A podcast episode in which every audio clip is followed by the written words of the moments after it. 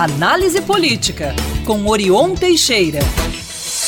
Também na sua Ferrari. Olá, Orion. Bom dia, Lucas, Luciana, Murilo ouvintes da Band News. Prazer voltar a falar com vocês. Já que o assunto é futebol e guerra, vamos tratar do mesmo aqui na vamos, política mineira. Vamos sim. Orion, o projeto de reposição salarial começa a tramitar na Assembleia para variar em clima de tensão com o governador Romeu Zema. E aí, chances de ser aprovado, quais são? Ô, Lucas, o projeto começou então a tramitar ontem e novamente será apreciado em regime de urgência, conforme pedido do governador. É o começo de uma extensão e conflitos com o governo Zema do Partido Novo. O próprio governador começou a tensionar essa relação quando disse na sexta-feira passada e repetiu nessa segunda-feira que não vai adiantar que deputados ampliem o índice de reposição que ele irá vetar, acima dos 10% anunciados por ele é uma fala desnecessária e provocativa, porque cada um age no seu quadrado.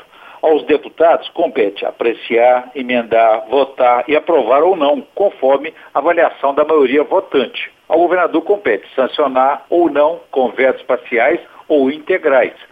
Em seguida, de acordo com a mesma Constituição, cabe aos deputados manter ou derrubar os vetos. Ou seja, o governador não governa sozinho.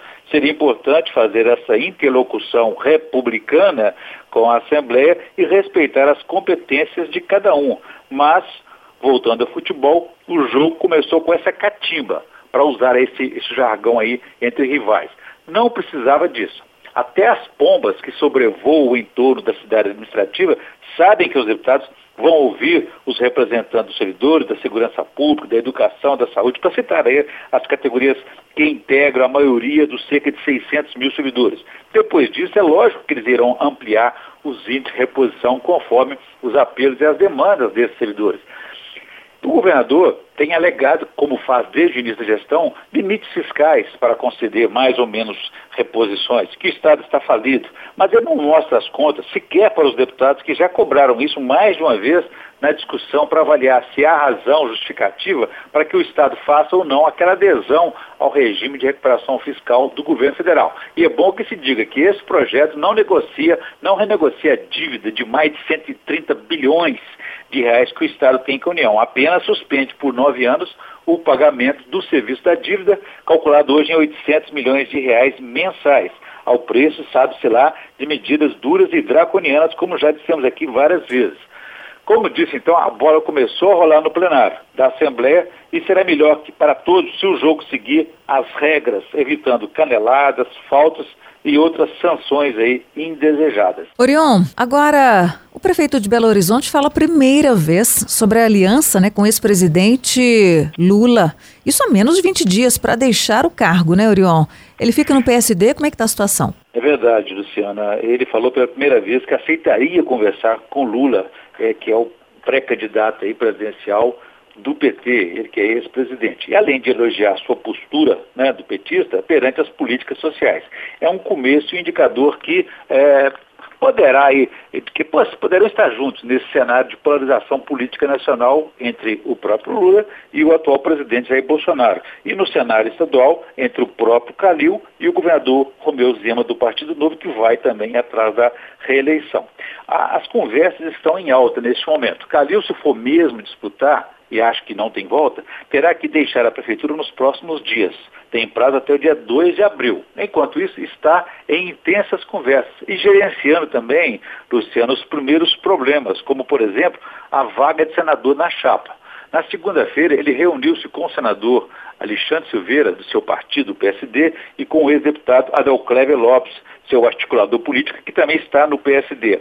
Como senador, Alexandre Silveira seria candidato natural à reeleição, mas cresce a concorrência do nome do deputado federal Reginaldo Lopes do PT para essa vaga. Por quê? Olha, para que o PT apoie Calil, além de cobrar o apoio dele para a candidatura presidencial de Lula, os petistas vão reivindicar, estão reivindicando a vaga de senador nessa chapa. É, a chapa, como você sabe, tem três vagas, né? Além da de governador, tem vice-governador e senador. A primeira é de Calil. Para a segunda vaga, Calil quer o presidente da Assembleia Legislativa, Agostinho Patrus, do PV, como vice. Nesse caso, fica esse dilema entre Alexandre Silveira ou o Reginaldo Lopes para a vaga de senador. Na avaliação dos petistas, Calil vai crescer nas pesquisas quando for associado a Lula e que, da mesma forma, o nome de Reginaldo cresceria também com a associação ao petista. Fica então o primeiro imbróglio para Calil gerenciar nesse ponto aí é, crescem também essas especulações que você falou, de que Calil poderia trocar o PSD pelo PSB. Zema está quietinho, o rival Zema está quietinho, correndo aí pelo interior, tomando mingau quente pelas beiradas e observando a cena. Se Alexandre ficar de fora da chapa de Calil, ele pode até se aproveitar da situação, já que tem vaga, ele tem uma vaga lá para senador. O prazo de filiação e de mudança de partido vai até o dia 1 de abril. Até lá, Vamos ficar todos de olho, porque essas definições vão influenciar a formação de chapas, de alianças, enfim, o rumo da sucessão estadual e presidencial aqui em Minas Gerais. Bom, a gente fica por aqui, mas voltaremos a nos falar depois de amanhã, sexta-feira, viu, Orion? Seja de Ferrari, de Porsche, de ônibus, seja do que for. Ou de ônibus também. Nosso transporte público aí precisa ser olhado, cobrado, né, vigiado e aperfeiçoado. Sabemos disso. Um abraço para você, Luciana, Lucas, Murilo ouvintes da Band News. E quem quiser saber mais pode consultar meu blog no www.blogdorion.com.br. Um abraço a todos e façamos um bom dia. É isso aí, façamos, Orion. Tchau, façamos.